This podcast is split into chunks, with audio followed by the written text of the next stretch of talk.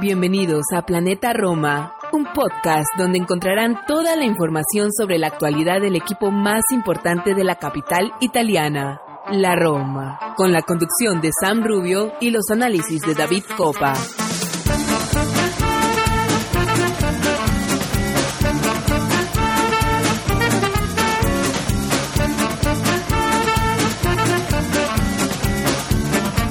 Hola, ¿qué tal mis amigos y bienvenidos a un episodio más de Planeta Roma Podcast? Hoy, eh, episodio número 207 de este su programa donde siempre intentamos analizar, eh, descifrar y comentar un poco a nuestro equipo de Il Cuore, a nuestra querida Roma, que en estos últimos días, como todos bien sabemos, nos ha dado bastantes eh, dolores de, de, cabeza y por suerte el mes de octubre ha iniciado con un tonillo diferente. Hemos cerrado la victoria este domingo, eh, lunes primero de octubre del 2023 con la victoria ante el Frosinone del ex eh, Eusebio Di Francesco que tuvo palabras bastante dulces para el conjunto Giallorossi. Recordemos que Eusebio es un doble ex porque fue jugador de la Roma y también entrenador de la Roma. Eh, una victoria que estaremos analizando con nuestro querido Santi Boys desde España para comentar un poquito lo sucedido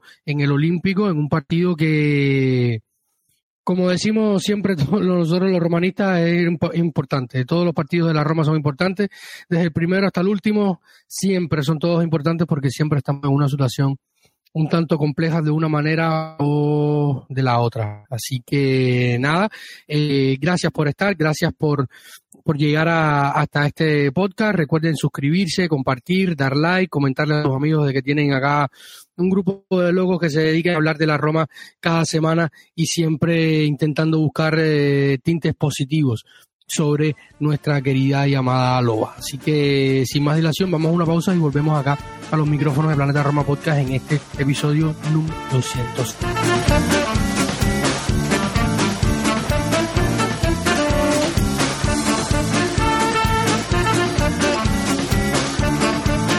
Y ya estamos de vuelta en los episodios de los micrófonos, los episodios, eh, los micrófonos de Planeta Roma Podcast para este episodio número 207 y eh, comienzo les comienzo invitando a que participen en nuestro sorteo internacional. Eh, nos hemos eh, unido eh, a una, una tienda eh, de camisetas, Football Home Shop, eh, y estaremos haciendo, estamos haciendo un sorteo de la tercera camiseta que fue estrenada este fin de semana por todos eh, los principales equipos de la Roma, sea el femenino, el primavera, el primer equipo. Eh, todos los partidos han terminado en victoria. Parece que, que porta suerte esta tercera indumentaria negra, que es muy bonita, muy llamativa que tiene en la espalda un símbolo histórico muy bonito, más allá del lupeto de gratón en el pecho, que es eh, un símbolo o insignia que se utilizaba en los carnets de abonado de eh, los hinchas romanistas en décadas pasadas. Así que todos invitados, simplemente tienen que ir a nuestro perfil de Twitter, eh, que es donde estamos haciendo el sorteo, buscar el post, suscribirse a nuestra cuenta de Twitter, obviamente, a la de Football Shop y dar retweet y eh, esperar tener un, poco de suerte. Eh, porque el límite de la participación es el 9 de octubre y hay bastantes participantes, mucho más de, los de los esperados, porque realmente no esperábamos que fuera tan masivo, pero la camiseta está muy bonita. Eh, a mí me encanta y eh, así que ya saben, también pueden acceder a, comprar eh, con muy buenos precios y con envío internacional la, camiseta, cualquier otra indumentaria en Fútbol Shop. Así que echa la invitación. Eh, bienvenido, mi querido Santi Boys, a los micrófonos de Planeta Roma Podcast para comentar un poquito lo sucedido este fin de semana en el Olímpico de Roma. Cuéntame, ¿cómo estás? Hola David, ¿qué tal? Eh, hola a todos y a todas los que nos escucháis. Como diría Martín Villalba, probablemente aquello de buenos días, buenas tardes o buenas noches, según donde nos escuchen. Y saludos para Martín, para todos, también para Julián Pérez, que nos escribió un comentario en el último en el último programa y, y, siempre es de agradecer como tú también hacías referencia a ello en la introducción Y bien, siempre, siempre es mejor, más cómodo y más satisfactorio hablar de la Roma con una victoria en el saco, ¿no?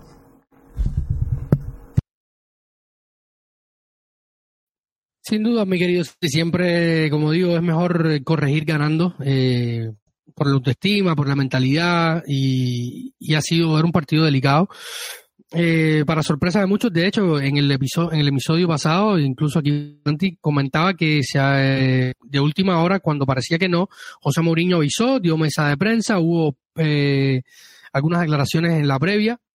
Eh, un tanto, o sea, no, a mí no me gustaron mucho, eh, fue, sí fue aclamado por, por otros tantos, como lo fue aclamado tanto el equipo eh, y José Mourinho eh, en la previa del partido contra Rosinone, en el Olímpico, cuando salieron a calentar, no hubo sold out por, por una centena de entradas, eh, pero fueron más de 62 mil personas presentes este domingo en el Olímpico para el Roma Frosinone, eh, cifras completamente logas comparadas con el pasado. Por ejemplo, yo cuando preparaba este programa y preparaba la previa del, del Roma Frosinone, eh, el último partido contra el Frosinone, la, entrada del Olímpico no fue más de 30.000 personas. O sea, la diferencia de afluencia de público, hay muchos factores que llevan a esto. Lo hemos comentado varias veces por acá, lo hemos comentado en Twitter, en varios espacios, en nuestro grupo de Patreon, que dicho sea de paso, un saludo a todos y cada uno de nuestros queridos Patreons. Gracias por apoyar a Planeta Roma. Gracias por ser parte activa de esta familia. Recuerden que si quieren ser Patreon de mm, Planeta Roma, simplemente tienen que entrar en patreon.com desde su navegador web o eh, descargarse la app de Patreon desde su dispositivo móvil y suscribirse y en las diferentes opciones de, para convertirse en suscriptores de pago básicamente de Planeta Roma y, y eh, estar siempre en contacto con, con toda la reacción y con toda la familia de Planeta Roma, que ya somos bastantes, eh, siempre apoyando y, ayudando a que este proyecto siga su vida. Como les he comentado, estamos cumpliendo cinco años, sea de la web o del podcast. Eh, y Santi, sin duda, eh, había morbo en la previa del partido por lo que podía pasar. fue muy fea la derrota contra el Genoa, muy fea y eh, no tan bonita la presentación contra el Frosinone, pero sí eficiente, se lograron los tres puntos, todos hablaban de ganar, el propio José Mourinho, quien indicaba que no es el, problema, eso lo sabemos todos, que él no es el problema, eh, muy probablemente sea uno de los tantos problemas que tiene la Roma, eh, pero él está más cerca quizás de ser la solución por, varios, por varias cuestiones, pero yo esperaba la mesa de prensa esperando saber cuál es la solución para salir de este momento de, tema que él, que él ha hablado después y lo habló en postpartido, eh, la concentración, el trabajo diario y tal. Pero yo realmente problemas, o sea, problemas sabemos que hay muchos y todos los, los hinchas, los que están a medio o, más tiempo ligados al club siguiendo el club, saben cuáles son los problemas, que son bastantes, pero lo que queremos en este momento son soluciones. Eh, y una de las soluciones fue retrasar a Brian Cristante para el inicio del partido contra el Frosinone. Eh, abrimos con un 11 con Rui Patricio en arco, Mancini, Cristante y Endica, Spinazzola, Paredes, Eduardo Oe, Ricky Castro, que volvió al lateral derecho, jugó 60 minutos, Paulo Dybala, Romelu Lukaku y Lorenzo Pellegrini, que en el día de ayer pues, mm, perdió a su señora abuela, por eso la, celebración mirando al cielo tras el gol en una de las dos asistencias de, de Paulo Dybala. Y, y de, mucho, sin hacer muchos cambios, buscando un poco de seguridad, Cristante en la defensa, eh, el rendimiento de Bobo, que parecía que iba a ser el central al inicio, según los indicios, eh, Santi. ¿Cómo viste, o sea, cómo ves el 11, cómo viste el, el, planteo del partido? Eh, yo creo que hubo una muy buena actitud por parte de los jugadores, siempre desde su límite, no se han eliminado los problemas, hay que seguir trabajando, pero aceptable la presentación entre un rival que si hubiera tenido un delantero un poco de mayor envergadura eh, o de mayor esquilate, quizás hubiera, estuviéramos hablando de otra cosa. Yo ayer mismo recordaba eh, cuando de forma mm, voy a decir privada por eh, mediante WhatsApp te contactaba a ti la noche para, para mí noche en Europa em, del partido con el Empoli en el que te dije que el juego del equipo no había sido bueno. que pese al resultado que tan tan abultado eh, yo no consideraba que había una mejora que, que respaldara los, los, siete tantos anotados, ¿no? Y la portería cero. No lo dije a nivel público en el, en el grupo de Patreons de, de Planeta Roma, no lo, no lo expresé eh, de forma vehemente tampoco en Twitter, porque creo que hay momentos en los que vale la pena disfrutar y poco más. Y ese era uno de ellos en este momento de la temporada en el que tampoco nos están sobrando. Con lo cual, eh, pasé página. Y ayer me encuentro un poco en esa misma situación.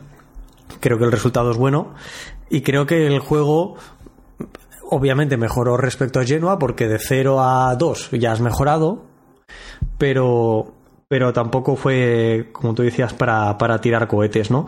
El planteamiento en sí, o por ejemplo la rueda de prensa a la que hacía referencia, la gente que nos escucha debe saber que las ruedas de prensa de, con Mourinho son austeras. Son seis, son seis preguntas eh, siempre las que hace y, o las que tolera, las que recibe el, técnico portugués y a partir de aquí él las responde. En esta última ocasión respondió un poco lo que él quiso y cuando se le preguntaba, lo hacía manchante en su primera intervención, en la primera pregunta de todas, le preguntaba qué es lo que había que hacer, él respondía un poco con ambigüedades. Futbolísticamente, bajo mi punto de vista, Mourinho habla muy poco en las ruedas de prensa, quizás por guardarse sus cartas o quizás eh, porque tiene otro tipo de, de liderazgo, otro tipo de, gestión.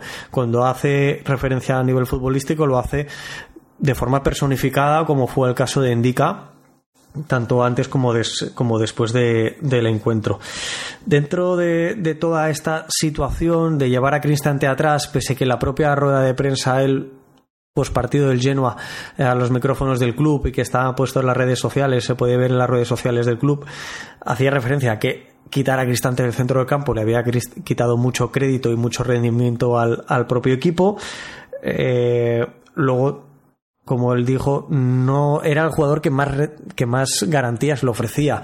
Esto deja en muy mal lugar, por ejemplo, a, a Chelik, que, que creo que el que todos esperábamos el o, Christiansen, pero yo me esperaba más al turco, pudiera ocupar un costado y ser Mancini quien estuviera en el centro de la defensa. Sin embargo, yo creo que las referencias que él hace constantemente a que indica siempre ha jugado en defensa de tres, que viene de un contexto diferente, eh, Bundesliga Serie A, em, que los jugadores que tiene, que las lesiones, etcétera, etcétera, llega un punto que sonan muchas cosas. Todos los equipos tienen lesiones, todos los equipos tienen circunstancias diferentes, todos los equipos tienen fichajes nuevos a los que necesitan cierta adaptación y esto se, se, eh, se hace menos con, con trabajo y paciencia. Y la afición de la Roma años atrás es otra cosa. Antes tú hacías referencia al, al nivel de asistencia que está habiendo en el estadio en los últimos tiempos, al que ha habido contra el Frosinone. Eh, yo no me hace falta irme al último encuentro contra Frosinone. Eh, me voy, bueno, me voy un poquito más lejos. Eh, tú lo sabes bien, cuando yo viví en Italia pude presentar un derby de la capitale y en aquel partido tranquilamente podía estar a mitad de entrada de la que tú has hecho referencia con los 62.000 espectadores contra Frosinone hace un día pero tranquilamente a la mitad. Los tiempos han mejorado para bien eh, para la Roma y es lo que nos hace plantearnos un estadio con mayor capacidad. Así que yo creo que en ese sentido estamos todos de enhorabuena. Mourinho, club y la propia afición que, entre todos pues se ha generado esta, esta unión. Dentro de ello, Cristante sigue cumpliendo, sea de central o en cualquier posición del campo, sigue siendo un jugador determinante en la posición en la que lo pongamos ahora mismo para el equipo. No sé si, no estoy nada convencido de que esto sea algo positivo para nosotros. Em, y, dentro de esta situación, el jugador que entra y que está teniendo minutos, que los tuvo ya contra el Genoa, que los tuvo en el partido anterior y que, y que jugó 90 minutos eh, en el último fin de semana, es Eduardo Bobe. Y aunque haya gente que por Twitter no opine lo mismo que tú o que yo, eh, para mí Bobe aporta y lo hace y mucho. Mm, creo que lo hace en las dos áreas, para que todos los que nos escucháis tengáis una referencia. En el partido de ayer, el jugador que más tackles y más anticipaciones hace de todo el equipo de la Roma, con nueve, es Eduardo Bobe. De un total de 44 acciones defensivas a las que hago referencia, con 9 es Eduardo Bove, el segundo es Cristante con 6. El resto están a la mitad o por debajo de, del joven canterano de la Roma. Para mí es un dato significativo. Es más, a nivel defensivo, y abro ya el melón de, la táctica David. Eh, a nivel defensivo, la Roma jugaba con un cuadrado muy marcado por Dybala y Lukaku delante, Pellegrini y Bove por detrás, para tratar de impedir que el Frosinone avanzara por, por dentro, ¿no? Y de los cuatro, el único que conseguía seguir su marca de forma constante y evidente era Bove. Los otros tres tenían tendencia a no correr hacia atrás y liberar su marca con facilidad. De ahí el Frosinone encontró ciertas facilidades que todos recordaréis que nos generaban eh, mucho peligro a la espalda de nuestra defensa, con ese tercer hombre, esas llegadas de interior de un, de un, delantero centro que bajaba, salían a banda y desde banda centraban un balón o lo colgaban justo por detrás de Indica, de, de Mancini y de Cristante, nos tomaban la espalda con facilidad. Hubo un momento en pocos minutos que nos hicieron tres ocasiones prácticamente idénticas eh, de esta forma que, como tú decías, con un delantero de un poquito mayor nivel o un equipo de un mayor nivel, nos, nos lo habría hecho pasar mal y se nos habrían puesto por delante del marcador sin ninguna duda. Evidentemente, entonces Eduardo Bové no, no lo hace todo mal, como lo decía. Yo después del partido comenté que los reflectores se los llegan a llevar a otros jugadores, pero el partido de Bove, partiendo de esto, ¿no? De la marca, la presión, la intensidad, a mí me sigue pareciendo que falta intensidad en algunos jugadores por X o Y motivo. Paulo Dybala anunciaba a José Mourinho que no va a estar en el próximo partido entre Selbert, de Servet, perdón, del cual vamos a estar hablando más adelante, haciendo una pequeña previa eh, con lo que podemos porque es un equipo que no hemos visto nada, intentamos buscar a algún que otro especialista, especialista en el fútbol suizo, pero vamos que no encontramos mucho. Y, y o sea, con gente como Dybala que ha jugado tres partidos seguidos y creo que es la primera vez con la Roma que ha jugado tres partidos de titular seguido y, y, 90 minutos, Pellegrini saliendo de la lesión una vez más y como está, eh, Lukaku que es un delantero y que no está para, para tanto para, para estos trotes o no te puede ofrecer por, por envergadura física y tanto lo que te ofrece también en un momento que dicho sea de paso, este lunes 2 de octubre está cumpliendo 26 años, se nos ha hecho grande Dami llegó hace algún tiempo con 23 años recién cumplidos o, por cumplir y, ya tiene 26. El tiempo avanza muy rápido.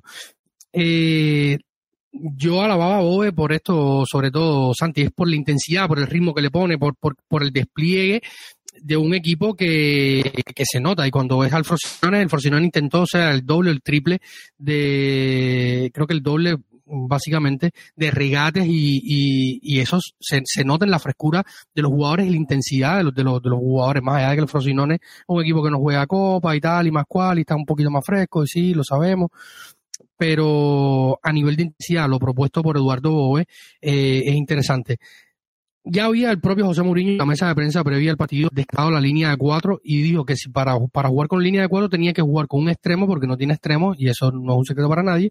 tendría que proponer al joven eh, Joao Costa. Yo creo que esto no es tanto tosudo porque algunos le llaman tosudo y tal y yo creo que, que lo hemos hablado con el propio Santiago más de una y mil veces el tema de la línea de tres y por qué se insiste en la línea de tres. Eh, y él habló de algo que mencionaba Santi, de probar a Mancini, o sea, ha probado a Mancini como, como líder de la defensa en el centro, eh, cosa que no implementó, y se esperaba que se fuera Shelly Christensen o el propio Castro o este Eduardo Boe eh, de central. Eh, ¿Esto sudo, cabezón, o, o, esta es la razón básicamente por la que José Mourinho no, no, no cambia módulo, Santi, porque nos llegan algunas preguntas en Twitter de Fernando Martínez, al que le mandamos un saludo, decía, la Roma debe cambiar su módulo táctico, con esos jugadores en esas posiciones se pierde desde el, arranque del partido. Bueno, lo, comentamos en el anterior programa y, voy a volver a hacer referencia a ello. Yo más que un módulo eh, táctico es como, el entrenador se encuentre cómodo con los jugadores que tiene y las características que le adivine a los mismos. Cómo ocupas los espacios. En, en este, en este sentido, por ejemplo, en el partido contra el Frosinone se defendió mejor o al menos de una forma más ordenada. En cuanto a la altura de la línea defensiva, hay otros partidos en los que la Roma ha ido incluso más arriba. También los hay en los que le ha ido más abajo, ¿eh? pero sobre todo en esta ocasión los tres centrales se han mantenido de una forma bastante equilibrada entre ellos. Se organizaron de tal forma eh, que podíamos ver como uno u otro era el que saltaba anticipaciones.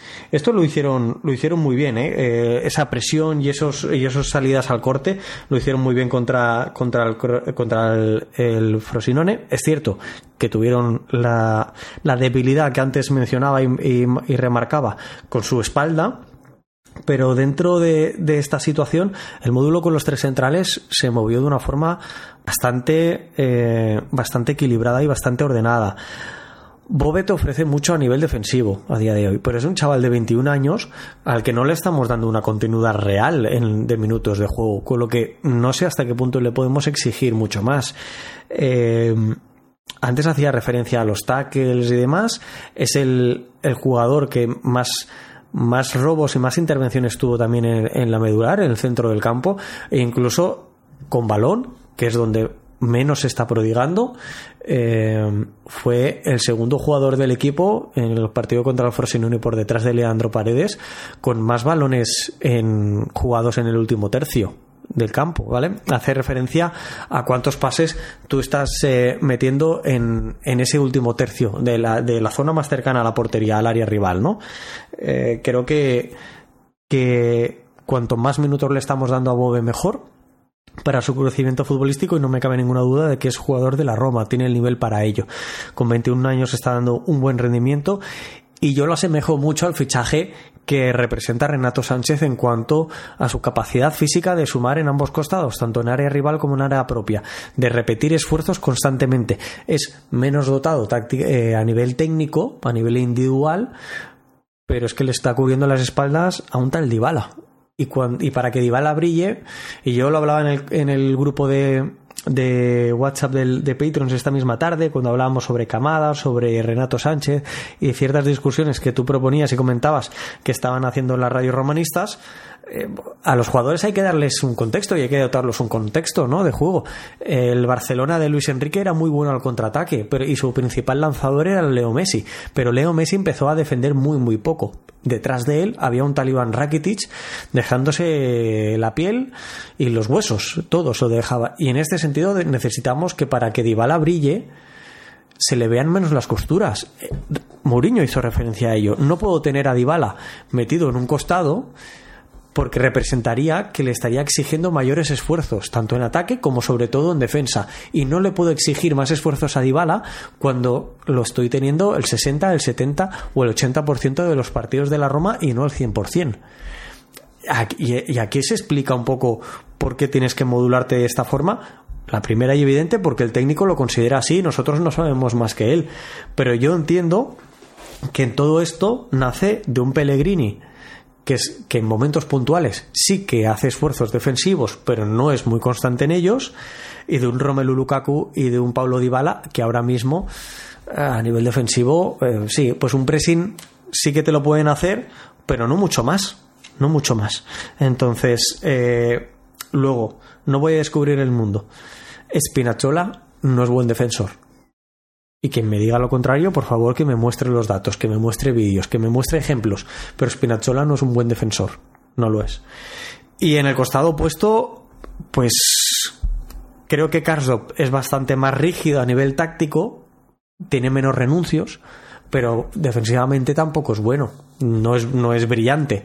Con lo que en ese sentido creo que Mourinho se siente bastante más protegido con tres centrales atrás y con un jugador o dos como fueron Matic y Cristante el año pasado, en este último partido Paredes y Bobe, que sumen cemento, que estén muy cerca a nivel de metros de la defensa más que de los atacantes, para que luego, cuando salga el equipo, se pueda desplegar con los otros, ¿no? Con, con, los que mencionaba antes, que no tienen tantas virtudes defensivas o tantos fundamentos defensivos como son los dos costados y los dos o tres atacantes. Totalmente de acuerdo, de acuerdo, Santi, con lo que comentabas y nos llegaba por acá una pregunta de nuestro querido Irving Sáenz, nuestro primer Patreon, como siempre digo, el Cristóbal Colón de, los de los Patreons de Planeta Roma, porque fue el primero que descubrió esta modalidad que ya lanzamos hace algún tiempo para apoyar de manera activa eh, nuestro proyecto. Y nos preguntaba Irving, eh, siempre se habla de cuidar a los primavera porque el salto es muy grande eh, desde el campeonato juvenil italiano hacia el primer equipo, pero siempre demuestra que merecen más minutos. ¿Por qué no confiar más en él Yo realmente a veces siento la misma sensación y de hecho en algún momento en el, durante el verano y con el tema de, de Frates y tal, eh, que se habló mucho, se criticó mucho a la directiva del club y tal, yo soy de los que piensa que eh, se pudo ir por Fratesi, se ofreció lo que se pudo, lo que el equipo, lo que el club puede y la directiva puede en este momento, y que tampoco me parecía bien eh, bajarse los pantalones ante el Sassuolo, que en algún punto pidió hasta tres jugadores de la cantera, incluido Bove, Volpato, eh, más una compensación económica por, por, por David Fratesi, y yo recordaba a algunos de mis seguidores en Twitter que Eduardo está logrando lo que no logró Eduardo, eh, Eduardo lo que no logró, perdón, David Fratesi, que a la misma edad estaba jugando en Serie B. Eh, y, se lo aplaudo también a Fratesi porque muchos jóvenes a veces se estancan, no quieren salir, no, no, deciden dar este paso y, y Fratesi eh, siempre optó por jugar y estuvo en muchos clubes. Recuerdo el propio Monza, el, el cuando pasa a ser ficha del Sassuolo en aquella transacción que llevó a, a De Frela, a la Roma y a Fratesi y el propio, creo que era Masitelli, que jugó eh, este fin de semana contra la Roma. Y ambos jugadores del primavera, una, de una de las primaveras, de una de las categorías del primavera, o sea, de uno de los, de los años del primavera que, que produjo bastantes jugadores interesantes. Eh, Fratesi y Masitelli pasaron al suelo y Fratesi fue a jugar a, la Serie B, donde jugó, eh, si no me recuerdo mal, con Ascoli, eh, Monza y tal. Lo cierto es que Eduardo Esente se está tratando de imponer en un contexto bastante exigente como es el del primer equipo de José Mourinho y logrando lo que muchos otros canteranos de generaciones previas no han logrado, incluido el propio David, David Fratesi, que, que tuvo que salir, o sea, salió en una transacción de mercado que al final eh, tampoco le dio la oportunidad, pero es algo que sin duda eh, hay que remarcar. Y también tengo esta sensación, como nos decía nuestro querido Irving, que, que Eduardo podría tener más minutos o debería tener más minutos, a pesar de que la prensa en los últimos días comentaba que a lo mejor no tiene toda la confianza de, José Mourinho. Santi, no sé cómo tú lo veas y, si crees que hay algún motivo en específico para que José Mourinho no cuente más con, con Boe para el once titular. Bueno, probablemente él vea, vea algo que nosotros no somos capaces eh, constantemente en Trigoria, pero, pero yo desde mi posición, desde el sofá de mi casa, todos los minutos de Renato Sánchez se los daba a Eduardo Boe. Y, son y son jugadores diferentes. No en cuanto a lo futbolístico, que yo sí que les trazo una línea similar, sino a lo que lleva cada uno en su espalda. el jugador portugués eh, brilló en el, en el Benfica en una única temporada eh, a primer nivel, solo, solo despegar desde su cantera, tuvo una primera temporada muy buena y lo fichó el Bayern. Entonces tiene experiencia en la liga portuguesa, tiene experiencia en la liga alemana, en la liga inglesa porque jugó con el Swansea y en la liga francesa ha jugado con el Lille y ha jugado muy poco con el PSG, pero es un jugador que a su temprana edad, porque si no recuerdo mal está rondando los 25 años, eh, que son cuatro años más que Bobe, acumula muchísima más experiencia futbolística, muchísimas más tablas, muchísimos encuentros de nivel y, puedo entender que quieran eh, ese prototipo de jugador porque lo tenemos en lo que en lo que representa Bobe pero de, mayor nivel. Mm, pensando en un futuro, eh, pondría mucho más a Bobe que a Renato Sánchez. Pensando en una inmediatez y en un resultado, entiendo que, la Roma se haya hecho con ese jugador y que, lo tenga lo que tenga en plantilla y lo ponga siempre que pueda por delante de Bobe. Pero yo no tengo ni una mala palabra de, de Eduardo, todo, todo lo contrario, lo valoro mucho como un activo y un recurso importante en la plantilla. Para seguir con el análisis de este mm, Roma Frosinone 2-0, dos asistencias de Dybala, gol de, Lukaku que está superando las expectativas, al menos los expected goals los está superando. Según los expected goals debería tener un, gol hasta ahora, eh, ya va por tres. Y el de ayer se lo inventa con un regate dentro del área para superar a, a Durati. Eh, decía José Mourinho, Santi, algo que tú hacías referencia es que el equipo fue más equipo a la hora de defender se ha abierto mucho el melón de Endica y, Paredes con el tema de los reemplazos, o sea, Roger Ibáñez, que se sigue hablando mucho de, él, dicho sea José Mourinho, que ha sido quien ha puesto más en tela de juicio esta contratación. Y hay una pregunta que tengo que hacerte porque tú eres un ávido seguidor de, la Bundesliga y José Mourinho decía, como tú bien decías, que en la, eh, la en la previa del partido que el contexto es diferente, algo que todo, que, que está a la luz de todo, pero qué tan diferente es defender, o sea, venir para un defensor de la Bundesliga a, a la Serie A y defender. Eh, a lo mejor algunos pueden pensar que viene de un escalón más bajo a uno más alto y le puede costar, pero si eso fuera al revés, por ejemplo, pienso en Maggi Delay o, o, King, eh, uno del Napoli y el otro de la Juventus, que hicieron el camino inverso, o, o, pensar en su día en, en Benatia, que hizo el camino inverso a, hacia Bundesliga, y, y deberían ir sobrados, y cuando no es así, sea, cada liga tiene sus particularidades. Y en, en, ese aspecto, David, yo considero que la, la Bundesliga es una, una, competición muy de transiciones y que las defensas tienen un papel muy poco protagonista. Eh, brillan mucho más los defensores con balón, sobre todo en este tipo de equipos. En, en el Eintracht en el que destacaba indica ahí Camada, al que también hacía referencia antes, que fuera a la postre campeón de la Europa League eh, muy similar a pues a un Bayer Leverkusen que nosotros nos enfrentamos la temporada pasada y que ahora con, con Xavi Alonso está redondeando mucho eh, esa idea de juego que viene arrastrando durante el último lustro, por no decir década, con varios entrenadores, tanto en el, el Borussia Dortmund como como el Mönchengladbach de los mejores tiempos con Marco Gose o el Leipzig todos son, eh, independientemente de si tengan defensa de tres, defensa de, de dos centrales, los defensores tienen mayor protagonismo con balón a la hora de la construcción del juego, a la hora de mover eh, el esférico de un costado a otro, de filtrar pases en vertical, que a nivel defensivo. A nivel defensivo son defensas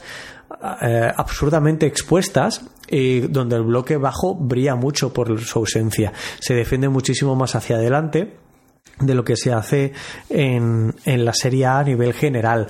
Yo creo que en la Serie A Mourinho hacía referencia a que en ningún yo lo creo que, creo que lo hacía como, como es él para cuestión de narcisismo, la verdad. Em, por hablar de sí mismo, ¿no? Él decía que los mejores entrenadores están en la Serie A actualmente. Yo creo que, que la Serie A es una, una liga donde la táctica sigue predominando desde los años 70 hacia aquí.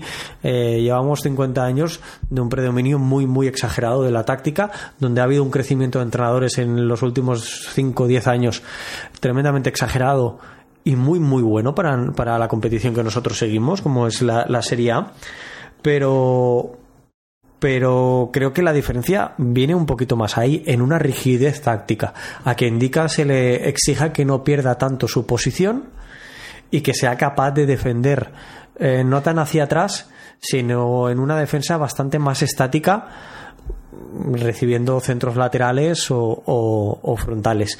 Yo creo que va mucho más ahí. En, en la Bundesliga no, no predominan tanto los centros de, desde fondo de, del, del campo, desde hago referencia desde que los, que los extremos ganen líneas de fondo, sino que normalmente van picando mucho hacia portería. Esos extremos pueden hacerse pases de la muerte, que se les denomina comúnmente, pero pican mucho hacia adentro. Y las defensas no voy a decir que brillan por, la por su ausencia porque no es el caso, pero son defensas eh, muchísimo más vulnerables en la Bundesliga que, que, lo que son en la Serie A. Totalmente de acuerdo. Yo creo que, que Evan necesita tiempo, necesita tiempo para, para crecer y, también eh, le ha faltado compañeros, le ha faltado, ha faltado mucho esta, esta Roma. No, no estamos aquí descubriendo el agua tibia ni muchísimo menos. Y yo creo que uno de los en, David sigue teniendo 24 años solamente. Eh, cambia de idioma, cambia de ciudad, cambia de equipo, cambia de, de competición. Eh, Mm, para, mí su partido de ayer contra el Frosinone fue el mejor de los que lleva con la Roma. Pero no nos volvamos locos, ¿eh? Que, que en ese aspecto Indica no lleva tantos y tantos partidos con la Roma. El principio de temporada, hasta que no sale por lesión eh, Smolin, Endika no disputa, no disputa prácticamente un minuto. Lleva 1, 2, 3, 4, 5 partidos seguidos. Nada más, son cinco partidos seguidos, los cinco únicos que ha jugado con la Roma. Está en su quinto partido, eh, en su segundo o tercer mes de, de juego con, con, la Roma, con el equipo, y ayer vimos su mejor prestación. Creo que mi, mi opinión puede ser respaldada por muchísima gente que viera el partido. Eh, tuvo muy buenos cortos y buenas anticipaciones, o buenas presiones saliendo lejos del área, muy lejos del área. Hice referencia a ello el otro día. A la Roma le están sugiriendo y le están exigiendo y pidiendo salir mucho más de su campo los equipos rivales. Y ayer Endica tuvo muy buenas prestaciones en este sentido. Se le cogió la espalda como se le cogió a todo el equipo.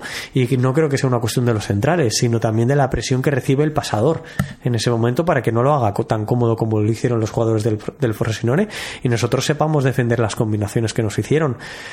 Así que yo creo que, hay que darle tiempo. Yo estoy confiante y a mí me gustó mucho un fichaje a coste cero como el de Indica. A mí me gustó mucho. Y la comparativa no es buena para nadie. Lo estamos comparando con un jugador que llevaba ya bastante tiempo en el equipo y que en el primer año, eh, hago referencia obviamente a Roger Ibáñez, en el primer año nos lo queríamos calzar todos. Todos lo queríamos fuera.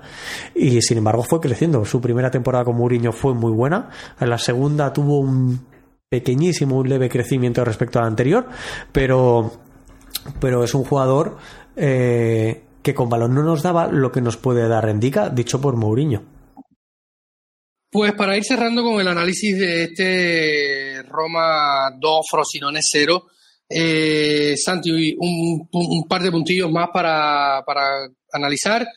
Eh, no sé si los tendrás seguramente anotado por ahí. Uno para mí es la, la, interesante prestación de, de, Leandro Paredes, que para mí sin duda ha mejorado mucho. Recordemos que es un jugador que no que tuvo actividad cero durante el verano, ya lo hemos comentado varias veces, y poco a poco se ve que va eh, levantando un poco el nivel, al menos el tono físico, y va adaptándose también a este contexto completamente nuevo. Mira, Paredes lo tengo anotado como, juntamente con Dybala y Bobe, los mejores jugadores del encuentro para, el conjunto de Mourinho. Eh, creo que estuvo muy acertado moviendo el esférico de costado a costado y que le dio eh, facilidades a la Roma para, salir en transición, sobre todo por los costados. A nivel defensivo, es cierto que a mí aún no me acaba de convencer. Eh, fue superado en la mitad de los duelos que tuvo.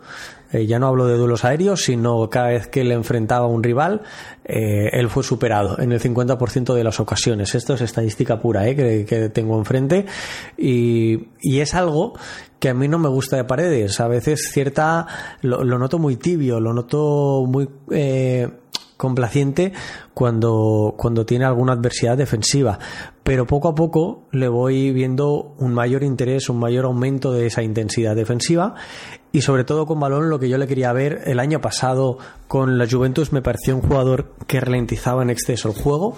Los primeros partidos con la Roma eh, me parecía exactamente lo mismo y yo lo critiqué y sin embargo creo que poco a poco eh, es capaz de darle mayor velocidad al juego, mayor continuidad y para darle continuidad lo ideal es que haya uno o dos toques, eh, que el balón ruede eso es lo que te permite mover defensas rivales y lo que te permite generar superioridades en los costados.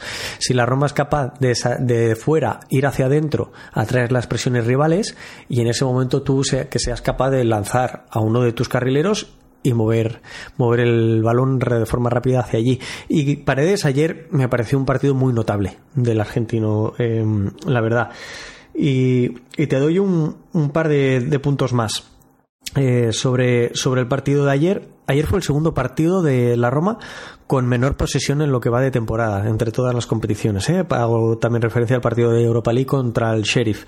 Em, hago referencia a ello porque el año pasado nos habituamos a vivir sin balón. Y este año, lo comentamos en el programa anterior, por circunstancias diferentes del equipo, estamos teniendo muchísima más posesión del esférico. Lo que pasa es que no la sabemos traducir en ocasiones claras, en dominio campo rival. Pero después del partido del Milan, este es el partido con el menos posesión, un 50%. Em, más allá de eso, más cosas. Seis pases clave de Dybala. Seis pases clave. Es una burrada. Seis pases clave. Eh, para que os hagáis una idea, en lo que va de temporada, Dybala lleva 11 y 6 los hizo ayer. Son muchísimos, muchísimos y la suerte que tenemos de, contar con el argentino en, en el equipo. Y el último punto, hacía referencia en Twitter en el descanso que, de las notas que hago en la red social, ahora X, de, de los partidos de, de la Roma. Se está jugando mucho a juego directo, tanto desde los centrales como desde el portero. Ayer esto se acentuó por una presión del Frosinone sobre esa línea defensiva en la construcción del juego nuestro. El problema de todo ello es que además lo hicimos de una forma bastante desacertada. No ganamos los duelos ni las segundas jugadas. De segundas jugadas, más del 50, en torno al 50% eh, se, nos se nos esfumaron. Pero de los, eh, pero de los duelos aéreos, incluso más. Eh, Lukaku 0 de 3. Gana, ¿vale? En duelos aéreos. Y en general, Rui Patricio, hacíamos referencia a su facilidad o a su, vamos a decir, carencia en cuanto al juego con los pies en el anterior programa, en el partido contra el Frosinone, Rui Patricio de pases largos 25 y completados fueron 10, un 40% de esos pases. Estamos hablando de 15 balones regalados al rival ahora mismo, ¿vale? Y en esa referencia solo contando Rui Patricio, no estoy mencionando los centrales que tienen estadística un poquito superior, pero vamos, por ahí anda. En general, la Roma de duelos aéreos en lo que va de temporada gana el 54% de ellos. Contra el Frosinone el 44%. Y aquí regalamos muchísima posesión y muchísima eh, opción de contraataque por parte del Frosinone, que lo hicieron muy bien, insisto. Esos son los últimos apuntes sobre el partido del Frosinone. Creo que mejor resultado que juego, pero sin duda eh, necesitamos una victoria, necesitamos los tres puntos y necesitamos construir desde, desde ahí. Y lo que se nos viene ahora, David, es un servet que nos sirve para ello, sinceramente. Sin duda, Santi, ya para cerrar esta, esta parte del programa, irnos a una pausa y volver analizando un poco lo que será el partido europeo del próximo jueves, nos ha una pregunta de, de Marcos eh, en Twitter, en X, para mí va a seguir siendo Twitter toda la vida. Eh, nos decía Marcos, nos preguntaba, si Lukaku continúa con su ritmo actual, ¿Tami tiene espacio en la plantilla? Recordemos que Tami está lesionado, una lesión de ligamento que está eh, superando, sigue su trabajo eh, de recuperación en Trigoria, eh, en el Fulvio Bernardi, que es como se llama realmente el centro deportivo de la Roma, que está en la zona de Trigoria y se le conoce como Trigoria. y además está inscrito todavía Tami por cuestiones también un poco del FIFA Fair Play y este del Settlement Agreement que se firmó con la UEFA eh, no podían haber muchos cambios de jugadores de una temporada a la otra, sacarlos de la lista y tal, un rollo eh, gordísimo esto. Eh, está inscrito en la lista UEFA, eh, por lo que de alguna manera cuenta para, para algo. En algún momento, cuando vuelva de su lesión, está, estará a disposición del equipo y quizás en, ese momento mm, hablemos de ese tema eh, con la debida profundidad y, ver cómo se puede hacer convivir a, estos delanteros, porque ha, pagado bastante dinero por, el préstamo anual de Romero Lukaku, que está eh, muy bien de cara a puerta, y luego tienes a, gente como Asmun, que no está en, la lista UEFA, a Velotti, que ha sido uno de los mejores en este inicio de temporada, a pesar de que ha perdido la titularidad con, con Lukaku, y, tendrías a, a, a Abraham, Santi. La, la, contratación de Lukaku o la cesión de Lukaku nos tiene que servir para no tener prisa con, con el delantero inglés. Mm, en el peor de, las, de los casos, la temporada que viene tendremos a Timmy Everem totalmente recuperado de una lesión, con tiempo ya de juego, eh, rodado y, y bueno, pues ni tan mal, ¿no? Eh, quizás ahí habrá que ver si cuál es la situación. A mí el movimiento me parece excepcional, me parece excelente. Lukaku eleva mucho el techo competitivo del equipo, muchísimo más que el de Tammy Abraham en su mejor versión, que es el que vimos en la Roma la primera temporada creo que pocos podíamos intuir que Temi Abraham volviera a ese nivel, la verdad. Así que, que no se le echa de menos, ni se le echará de menos a nivel futbolístico, o al menos eso espero, porque no quiero ni pensar que, que Romelu Lukaku pueda tener algún tipo de infortunio pero nos tiene que servir para darnos una tranquilidad y a partir de aquí es una cuestión de mercado, simple y llanamente. Si somos capaces de clasificarnos para Liga de Campeones y contratar a Lukaku y por lo tanto vender a Timmy Abraham eh, y sacarle un rendimiento económico, 20 eh, millones, antes no nos lo plantearíamos ninguno, pero si esos 20 millones nos tienen que servir para costear a Lukaku, todos lo pagaríamos. Pondremos hasta de parte de nuestro bolsillo. Con lo cual, eh, a nivel deportivo, tranquilidad absoluta. Tenemos una garantía como Lukaku.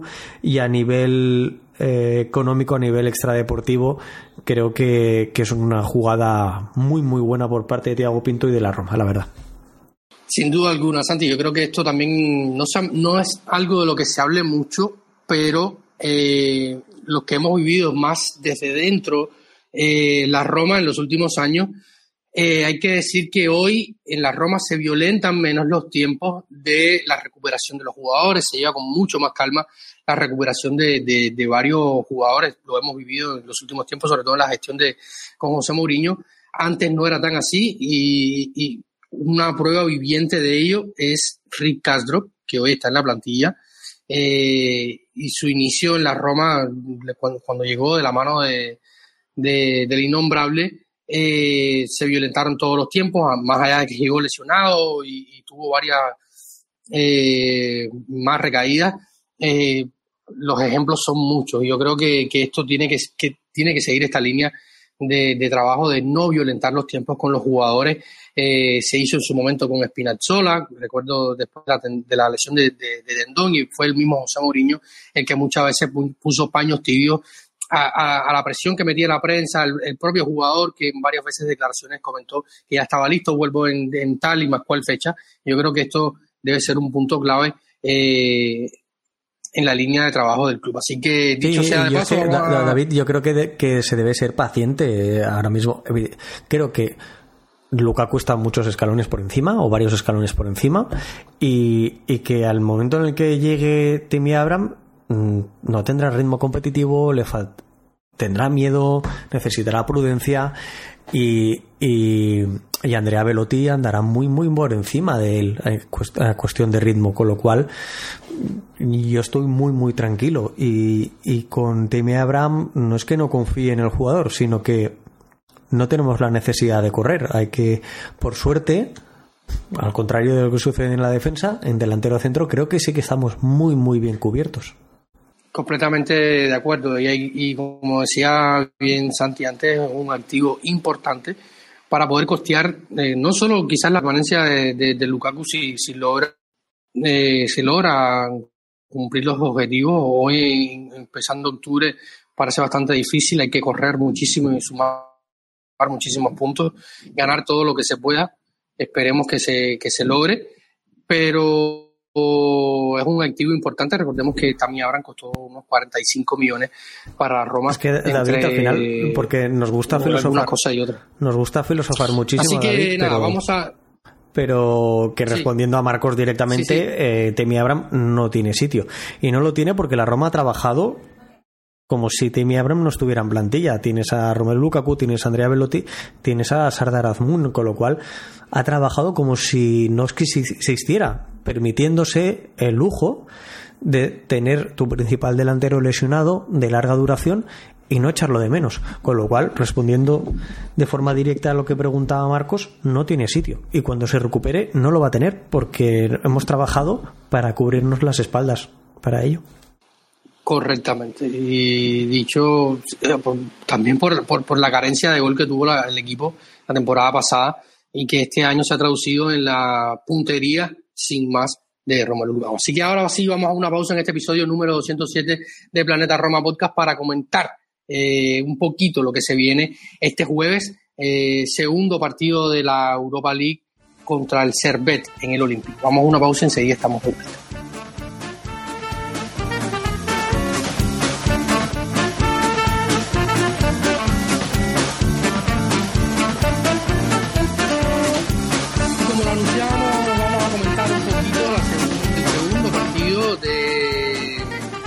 será este enfrentamiento ante el Serpet en el Olímpico. Segunda fecha de la Europa League, eh, partido primero en el Olímpico. Recordemos que abrimos la temporada jugando ante el Sheriff en Moldavia. Eh, un partido que no fue un trámite ni muchísimo menos para Roma, para esta Roma eh, y, para la Roma en general a lo largo de su historia muy pocos partidos han sido trámites y se llega el, equipo suizo al Olímpico en la segunda fecha en un partido donde hay varias bajas como comentaba al inicio no va a estar eh, como sabemos, lesionado a larga duración. Apuntaba a Mourinho que con suerte estaría en el banquillo para la visita a Cerdeña a otro ex entrenador de la Roma, al Cagliari. Eh, tampoco estará Diego Llorente, tampoco estará Renato Sánchez y tampoco estará Paulo Dybala, al menos no de inicio, contra eh, los suizos y muy probablemente tampoco esté Romelo Lukaku, al menos no de inicio, ante el conjunto suizo, sumado a las bajas de Ramos Christensen y Sardar ambos quedaron fuera en la lista eh, UEFA por el tema del FIFA, del Financial Fair Play, eh, así que son unas cuantas bajas a priori para José Mourinho ante un equipo que, que, como lo decía, no lo tenemos muy visto. En las últimas temporadas ha regresado a competir en Europa, de hecho, sea de paso la, o sea, la, la temporada 2021 y la temporada en curso, Santi. Sí, yo pondría. Eh, yo te dejaría la parte más romanista a ti sobre el partido en cuanto a lo que esperamos y tal que tú has comentado. Sí que es cierto que yo espero a, a Velotti de, inicio porque el que no disputará ni un solo minuto contra el Frosinone, lo de Azmoun fue muy testimonial, apenas salió el tiempo, el tiempo extra, el tiempo añadido, pero viendo a Lukaku muy cansado en los últimos minutos, a Dybala también, a Dybala al final sí que se le dio a sustituir. Eh, viendo a Lukaku tan cansado y que no se le relevara, me hizo pensar que Andrea Velotti o esperar que Andrea Velotti entre de, de inicio en el partido contra, contra el Servet. Voy a poner una pequeña base de contexto de, de qué es, quién es este equipo suizo, por si alguno no le suena o no lo conoce. Eh, digamos que es de la ciudad de, o residente en la ciudad de Ginebra, creado en 1890. Esto quiere decir que tiene 133 años. Es un equipo muy longevo ya. Y en su país, en Suiza, es el tercero con más, con más títulos, por detrás del Grasshopper con 27 y el Basilea, que es el que más nos puede senar a nivel europeo, con el que eh, aquellos que no sigan tanto el fútbol centroeuropeo pueden haberse topado en más ocasiones. Es el, Basilea con 20 títulos y con 17 el Servet. Em, otro pero este es bastante más joven, es el Young Boys de, de Berna.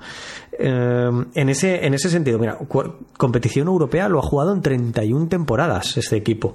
No son pocas para ser un equipo de, Suiza. Juega sus partidos eh, en el estadio de, de Ginebra con capacidad para 30.084 espectadores, construido en 2003 tres partidos de, la Euro que se jugaron, de la Euro de 2008 Austria y Suiza, y es el tercero más grande del país, por detrás pues, del, del St. Jacobs de, del Basilea y, de, y del estadio de, de Berna en el que juega el Young Boys, el estadio de Suiza que se le, se le denomina. Un poco cuál es la situación de este equipo a nivel o a nivel de club. Eh, porque eh, tuvo un episodio bastante importante para ellos. Es un equipo, insisto, 133 años, muy longevo, que probablemente a finales del siglo pasado es su mayor, su mayor época de éxitos y de, y de nivel competitivo, donde aglutinó la mayoría de esas 31 temporadas de competición europea. Pero es que en 2004, cuando jugaba en primera división, donde siempre había jugado, tuvo una bancarrota y esa bancarrota les llevó a tercera división, que en la tercera división suiza es la primera amateur. Eh, y por encima está la segunda y la primera son las dos únicas profesionales. Apenas estuvo una temporada en tercera división, subió inmediatamente a segunda, en la 2006-2007 estuvo en segunda división, ascendió a primera en la 2011-2012, volvió a descender un par de temporadas después, hizo un pequeño paso de una temporada por segunda y volvió a ascender en la 16-17 ya jugaba en primera división eh, bueno, perdón, eh, y ahí volvió a bajar una temporada más y volvió a ascender en la 19-20. Esa temporada ya estaba un entrenador denominado Alan Geiger, que fue muy importante. Del 2008 al 2023 eh, fue el, el artífice del ascenso. Y no solo eso, sino que la primera temporada en ese nuevo reinicio, en ese nuevo comienzo en Primera División Suiza, en la Superliga Suiza, quedaron cuartos, llegaron a 16 avos de final de Copa. La siguiente, la 2021, quedaron terceros, alcanzando las semifinales de Copa. La 21-22, sextos y octavos de final de Copa Suiza. Y la temporada pasada, y por eso nos lo encontramos aquí, quedaron segundos en la Superliga Suiza y llegaron a semifinales de, la Copa. Esta temporada, por lo tanto, se ha clasificado para la previa de Liga de Campeones, donde en primera ronda eliminó al Genk belga, un equipo que hasta la última fecha, los últimos minutos, estuvo luchando y peleando el título de liguero en Bélgica y que en segunda ronda cayó apeado de la competición por el Rangers escocés, el del equipo de, de Glasgow. Por eso nos lo hemos encontrado en esta fase de grupos de, de la, de, la Europa League. Como he dicho, es un equipo con mucha historia, sobre todo en Suiza, pero su último título data de el 2000, 2001. En ese momento consiguió su última copa. Temporada anterior, dos temporadas anteriores, la 98-99, su última liga. Entrenadores míticos de este, de este equipo, le sonará a más de uno que haya leído de fútbol y de su historia, Bela Goodman en los años 60, Bujadin Boskov en los 90, Lucien Fabre a inicios de siglo estuvo dos temporadas, fue jugador del equipo y luego entrenador, jugador, entrenador de Borussia Dortmund, de Borussia Mönchengladbach, entre otros. Meo Kodro fue un exjugador bosnio de, que tuvo mucho recorrido en, en, España, Real Sociedad o Barcelona, entre otros. Fue el entrenador anterior a Alan Geiger, al quien he mencionado, y que creo que con sus cinco temporadas se merece, se merece una estatua en, en Ginebra. Algunos jugadores interesantes.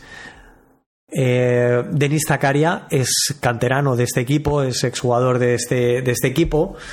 Eh, Alexandre Frey también, nacional, también jugador nacional, pero otros que no son suizos, por ejemplo, como Christian Carembe jugó en el equipo, Gael Clichy también francés, ha jugado en las tres últimas temporadas en el Servet, se ha retirado este, este verano. Karl-Heinz Rummenigge tuvo un, tuvo un paso por el Servet y, por ejemplo, otro como Sonny Anderson, jugador brasileño, delantero brasileño, creo que todos eh, conocerán.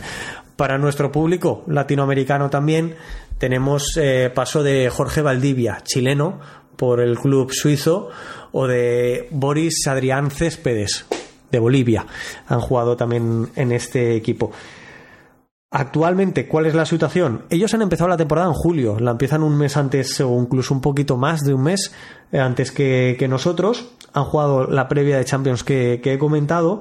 Han jugado ya dos rondas de Copa que también han superado los 64 avos y los 32 avos de Copa de Suiza. Ya los han jugado, los han superado, como digo. Y ahora mismo llevan nueve jornadas disputadas de la competición eh, local con no muy buenos resultados. Ya esa es la parte positiva que nosotros tenemos con un técnico nuevo que se anunció en marzo cuando el técnico cuando el club decidió no renovar a Alan Geiger. No entiendo los motivos. Competitivos o deportivos, evidentemente que no. Pero con, con su nuevo con su nuevo técnico, con René, con René Weiler, sin una trayectoria bastante importante, porque ha entrenado en segunda división alemana, su mejor, su mejor logro deportivo lo tuvo con el Anderlecht, la última campaña en la que alzó el título liguero el, club de Bruselas fue la 2016-17 él era su entrenador, pero a partir de aquí ha estado en el, en el Lucerne eh, de su país, eh, ha estado en el Ajax de, de, que es un club muy muy importante de, de, Egipto. Y su anterior experiencia de un año o incluso menos fue con el Kashima Lanters eh, club, eh, si no recuerdo mal, japonés, ahora mismo sí, de Kashima Atlantes japonés, con lo cual no es una gran trayectoria. Y es que ahora mismo René Weiler lleva 16 partidos con el, con el Servet, 4 victorias, 7 derrotas, eh, perdón, 7 empates y 5 derrotas. En competición doméstica van octavos, con 10 puntos a 9 del Zurich, que, que domina la, la competición.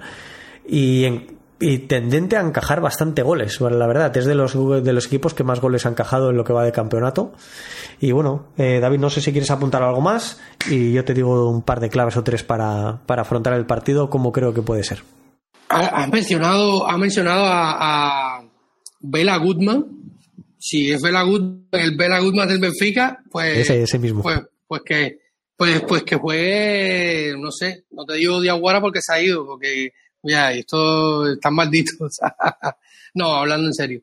Eh, un partido que, como lo comentábamos, y ya Santi ha dado un perfil bastante interesante de lo que es este equipo, no debería suponer eh, un escollo mucho más difícil de lo que ha sido los últimos partidos, pero bueno, con la Roma nunca se sabe. Eh, partimos con el, con el problema de armar la defensa, Santi. Por lo tanto, confirmar la, la línea de tres eh, llevaría otra, a, a, Mancini, Endica y, y Brian Cristante a eh, hacer horas extras. Yo es lo único que veo factible hasta este punto. De lo contrario, habría que repetir línea, eh, o sea, llevar un Zaleski, eh, porque si no habría que poner a Spinazzola, sería otro partido más en las piernas de Spinazzola y jugar un poco con la suerte y con su, y contra su historial eh, clínico. Eh, no lo veo factible, o sea, yo creo que, que línea 3 es fío. Me sorprendería que, que encontráramos una, defensa diferente a la que tú mencionabas, los tres eh, centrales e incluso Zalewski, coincido también plenamente en el carril izquierdo y más minutos para Karsdorp. Eso es lo que yo me esperaría. quizás no llevamos la sorpresa de Chelik, pero entiendo que habrá continuidad en ese, en ese aspecto de la, de la parte más defensiva del equipo, volviendo a ver a Svilar en, en portería, teniendo en cuenta que si jugó contra el Sheriff, lo suyo sería que jugara toda la competición de Europa League y espero que tenga también esa, esa idea Mourinho. Eh, quién sabe, ¿no? A lo mejor es que era Mitchis, es tu oportunidad, ¿no? la verdad es que que, que, no, que me espero, me espero continuidad, como hemos mencionado en ese aspecto, de la parte más trasera del equipo.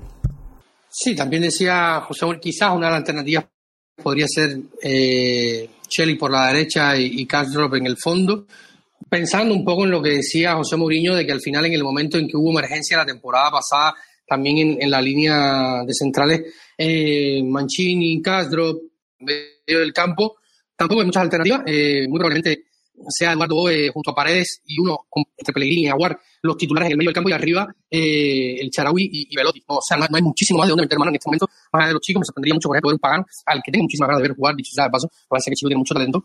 Eh, de dónde, de dónde meter mano, porque son eh, Duala descartado, eh, Lukaku muy probablemente también, eh, no está no está Christensen y con dos lesiones en defensa eh, y con Renato Sánchez fuera son cinco segundos que eh, no van a ser de la partida Sánchez. Sí, vamos, me disgustaría no ver continuidad de, de Eduardo Bobe en el equipo, lo hemos mencionado ya durante el programa, con lo que queda todo dicho y a partir de aquí también he hecho referencia antes a esperarme a Andrea Velotti de titular. Y creo que, no hay que pensar en el encuentro como, un partido de exhibición, porque no lo es, no deja de ser un partido eh, de competición europea en el que la motivación que van a tener los jugadores rivales por jugar un estadio como el Olímpico y ante un equipo contra la Roma eh, va a ser importante porque no es lo, habitual para ellos. Eh, la Liga Suiza es una liga inferior, bastante inferior a la Serie A. Y, pero dentro de, esta situación creo que hay que plantear cierta continuidad también del equipo, no solo por, por necesidad, por, por, falta de recursos, sino también por competitividad.